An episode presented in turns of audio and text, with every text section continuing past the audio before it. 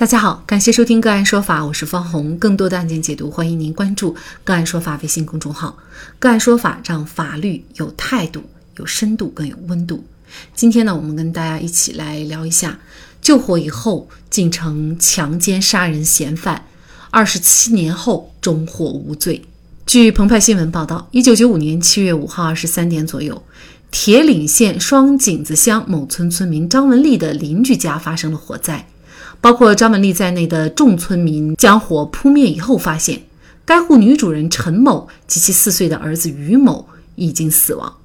警方调查以后认为这是一起刑事案件。第二天，张文丽被作为嫌犯被铁岭县公安局收容审查。一九九六年五月二十三号，经铁岭县检察院批准，张文丽被逮捕。当年十月二十一号，铁岭市检察院起诉张文丽。起诉书上显示。张文丽见邻居于某的妻子陈某及长子于某在家，便产生报复恶念。当晚八点多，窜至于家，从后窗入室。张文丽见陈某躺在床上，便用棉被将陈某头部蒙上，将其掐昏。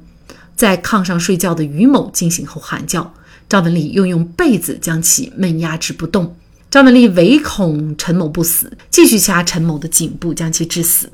张文丽作案以后，又放火焚尸并逃离现场。经法医鉴定，陈某系被他人扼颈致死后焚尸，其子于某系被他人致昏闷压窒息，濒死期烧死。其行为触犯刑法之相关规定，构成故意杀人罪。铁岭中院受理以后认为，本案主要事实不清，证据不足，于一九九六年十二月四号将该案退回铁岭市检察院。事隔近两年，铁岭市检察院撤回上述起诉书，并且再次向铁岭中院提起公诉，罪名从故意杀人罪变为强奸故意杀人罪，犯罪动机及经过也发生了变化。这次起诉书显示，一九九五年七月五号晚上，张文丽去邻居于某家房后大便的时候，见于某妻子陈某及长子于某在家。顿生歹意之后，张文丽撬开了于某家厨房后窗入室，跳到炕上将陈某强奸，唯恐罪行败露，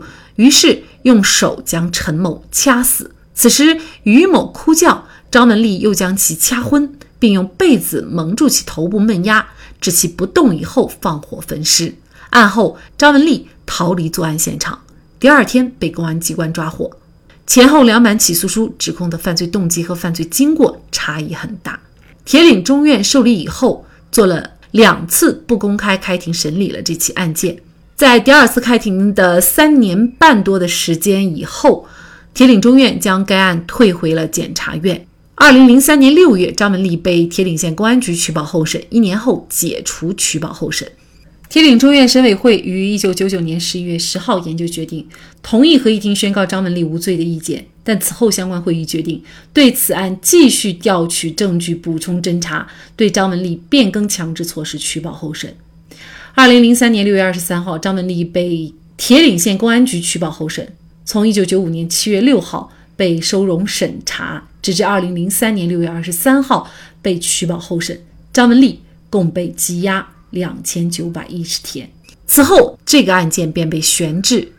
直到二零二一年八月六号，铁岭市检察院才再次将该案侦查卷移送铁岭中院庭审当中。张文丽当庭辩护称，其没有实施杀人强奸行为，其之前的有罪供述是公安机关刑讯逼供形成。铁岭中院认为，公诉机关指控张文丽实施强奸杀人的犯罪事实缺乏直接证据予以证实，不足以认定张文丽实施了公诉机关指控的犯罪行为。二零二二年六月九号，铁岭中院对该案作出了一审判决，判决张文丽无罪。此时，距铁岭市检察院第一次提起公诉已经过了二十六年，对一个人进行近二十年的取保候审是否违法？二十七年后才获得一个无罪判决，谁该为此来承担责任？就这相关的法律问题，今天呢，我们就邀请北京前程律师事务所何志娟律师，和我们一起来聊一下。何律师您好，嗯，您好，方记者，好，非常感谢何律师哈。这个案件当中啊，应该说前后两版起诉书，它指控的犯罪动机和犯罪经过呢，呃，差异都是非常大的。那么从后来认定无罪的这个结果来看呢，为什么可以在证据不足、事实不清的情况下还进行了两次指控犯罪？而且呢，这个案件拖的这个侦查时间哈，拖的也比较久。其实对比这两版起诉书，第二次主要是增加了强奸部分的指控。嗯，一方面是增加了罪名，也就是所谓新的事实，同时呢，也作为了前次指控入室杀人的犯罪动机，把它补充进来，也可以属于是新的证据。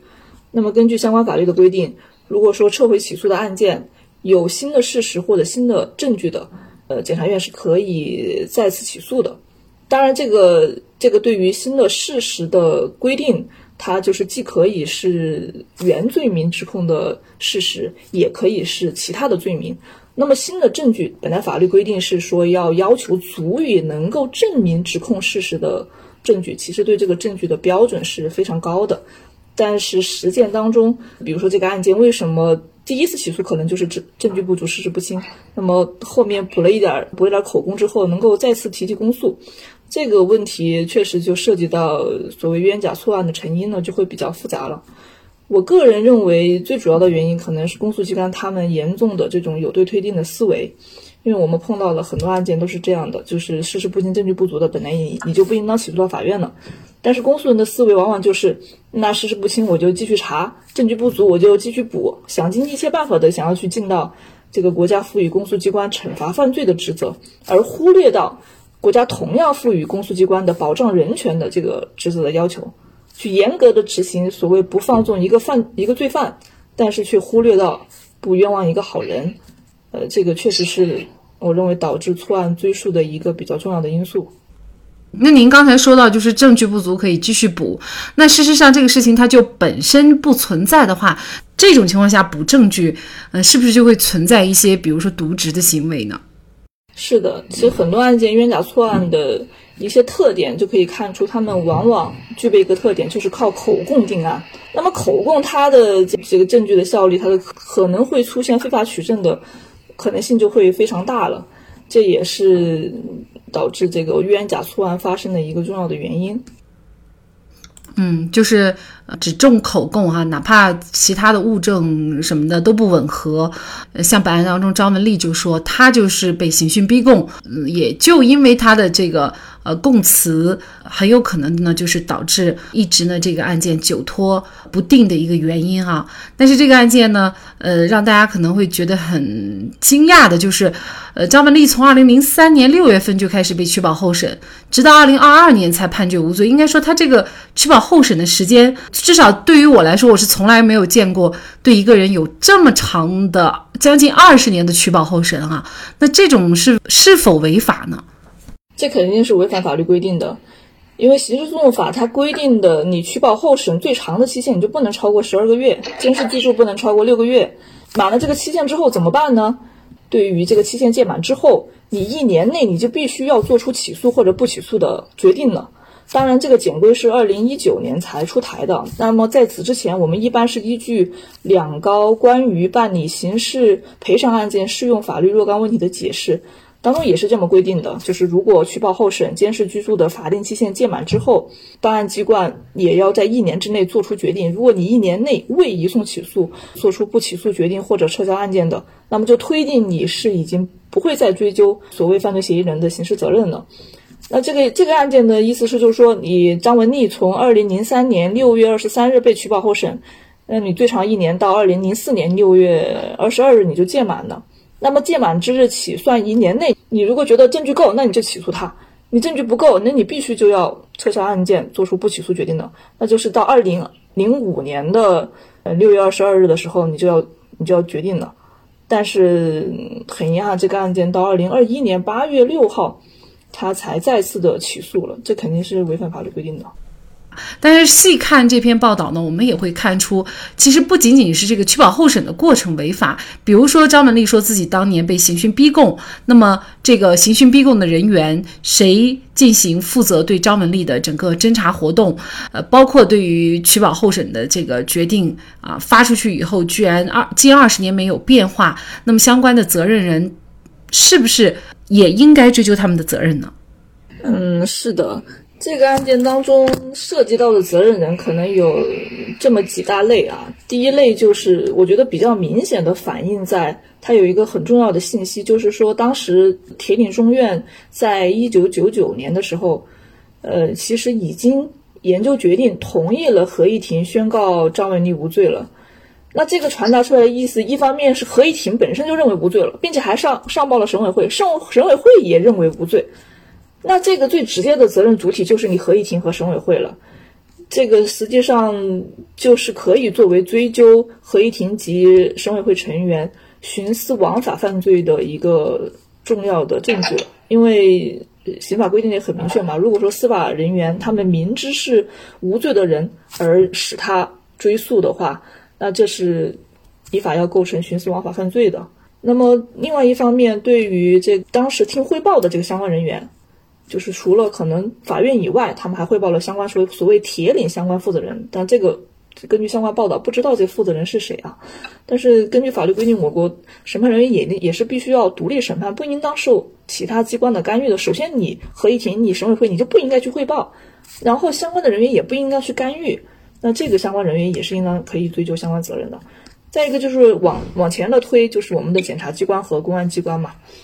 那我们经常比喻，公安机关是做菜的，检察机关是端菜的，审判机关是这个尝菜的。那你这个菜有问题，肯定这一条线的人都是有问题的，并且这个张文丽她被指控的罪名是强奸、故意杀人这样一个严重的涉及暴力犯罪，她能够在审查起诉阶段被取保。其实他并不是因为我们的检察机关有多么的人权保障的理论有多么先进，实际上就是因为他们觉得这个案子案问题很大，有可能办不下去。但是处理的方案呢，本来你就应该直接是撤回起诉后作出不起诉，但是往往我们实践当中就是这样，觉得有问题，但是我又撤不了，就一罪从挂，这样一挂就挂了个十八年，这个相关的责任也是肯定要追究的。那至于公安机关的一个很重要的责任，就是刚刚。嗯，你也提到了这个，他可能涉嫌到刑讯逼供，啊，他张文丽他在他的这个国家赔偿申请书当中提到的，他遭受到的刑讯逼供，也确实是非常严重的，呃，什么就是四肢被撑成大字固定在这个板铺上面撑一个月，这个期间是无法自主进食啊，大小便呢不能自主进身呐，然后二十四斤重的脚镣连续戴了七年多呀，等等。这个是遭受到了非常严重的酷刑折磨的，并且他还曾经自述他还自杀未遂。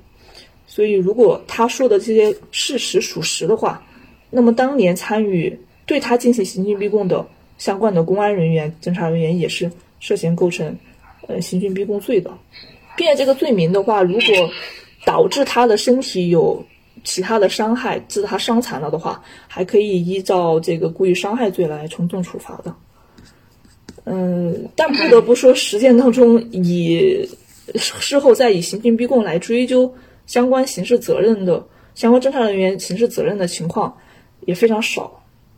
这个是跟我们的嗯司法理念有关吧？因为我们不管我们办我们的侦查人员办案，或者说到后面的审查起诉甚至审判阶段，司法人员的这种观念就是认为，只要把所谓的坏人抓住，把案件侦破了，至于我这个过程。用了什么样的手段并不重要，我起到的目的是，呃，惩罚犯罪，所以往往后面再去追究责任是难度很大。别说追究责任了，就是我们经常会申请因刑讯逼供去申请非法证据排除嘛，就把这个证据排掉都很难。嗯，所以呢，我们也看到了，就是虽然在二十多年以后，张文丽终于迎来了这份无罪判决，但是呢，也没有相关的这个报道说，呃，当年的这些人员哪一个被追责了哈？那至于当年的这些责任人员，如果想追究的话，怎么去才能够去追究呢？我觉得从张文丽的角度，她肯定是可以去依法坚持她要求追究相关责任的诉求的。但是我刚刚说到的只是一个从司法实践来看，它的难度确实很大，并且这个相关的信息当中，中院他认定的这个事实部分，他认定，嗯，张文丽供述反复，存在下半月突袭、持续审讯和疲劳审讯情况，存在遭受胁迫可能。从他这个表述来看的话，他把这个刑讯逼供的情节描述的非常轻微了。所以这个也是嗯法院的一种模糊处理，可能对于他们后面要去追究相关侦查人员刑讯逼供的话，也会带来一些难度吧。但是这个案件的话，其实问题最大的还是在我们的审判人员，因为你当时确实你已经做出了你合议庭讨论的结果是无罪，你已经记录在案了，并且也上报审委会了，审委会也同意你无罪了，在这样的情况下。你还能拖这么久，这个确实是很明显构成的枉法裁判罪了，我，徇私枉法罪。这个相关的这个职能部门，他对于这样的案件，他有没有一个自查自纠的这样的一个机制呢？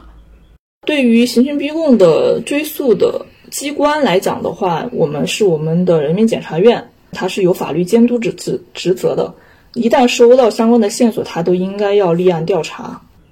但您刚才也提到了，这事还是很有难度的。那您认为这个难度主要是在哪一方面呢？这个难度，一个一个是我刚刚说的这个司法理念啊，一个是这个取证的问题。因为刑讯逼供的证据，它一般都发生在他被羁押期间，也就是他在看守所期间，或者是被监视居住期间。在当时的情况下，你要留下你刑讯逼供的证据是很难的，你只能靠你自己嘴巴说。你自己嘴巴说又是一个单方面的供词，所以后来我们会往往看到被追究责任的就是发生非常严重后果的，又比如说造成了伤残，造成了死亡的结果，事儿闹大了，那你你再去查，那可能就能查到很明确的证据了。但是如果说是你，比如说当时有一个伤情，但时间久了你没有及时的进行伤情鉴定，伤都已经好了，那你再去想办法找到当年被刑讯逼供的证据，这难度是很大的。嗯，有的我们有看到有，比如写血书的呀，有这个身上的这种衣服裤子被呃血浸染之后，把这个相关的衣服裤子拿来作为证据的呀，或者说是向同监室的人员去不详细描述了之后，最后申请同监室人员作证的，这也都是常见的一些办法。但是总体来说，根源是在于这个取证的难度，所以导致了事后再去追究相关责任人员的这个难度。我们无法想象，只是因为做了死者的邻居，参与救火就成为了犯罪嫌疑人。人的一生有多少个两千九百一十天？在一九九九年就已经被认定无罪的案子，却迟迟不予判决，仍然进行违法超期的取保候审。生命和自由是无价的，但有些时候却成为某些人升官发财路上的垫脚石，不值一提。哪里还有什么信仰？和精神，好，在这里呢，再一次感谢北京前程律师事务所何志娟律师。那更多的案件解读，欢迎大家关注我们“个案说法”的微信公众号。另外，您有一些法律问题需要咨询，都欢迎您添加幺五九七四八二七四六七这部手机号的微信号向我们进行咨询，我们会将您的问题转给我们专业资深的律师进行解答。好，感谢您的收听，我们下期节目再见。